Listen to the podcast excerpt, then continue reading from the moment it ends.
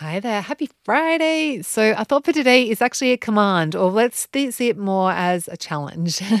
and it's like to take, so the challenge today is to take a tinier bite. So, when you're eating, like when you're loading up your fork, or if you're eating chop with chopsticks, loading up your chopsticks, just, or if you're eating, like, so you're having a burger and you're holding the food, I want you to just at least once during them during one of your meals today, like experiment with bite size. So take a normal size bite and see how that feels in your mouth and really pay attention to it. And then take a smaller bite and see how that feels like. And like, do you get more flavor? Like, do you notice more? Like, how does the texture change? And just get curious and have some fun with it. Like, and this is just a tool to bring more pleasure into your eating experience, to actually have that presence and to play around with how different amounts of food feel in your mouth.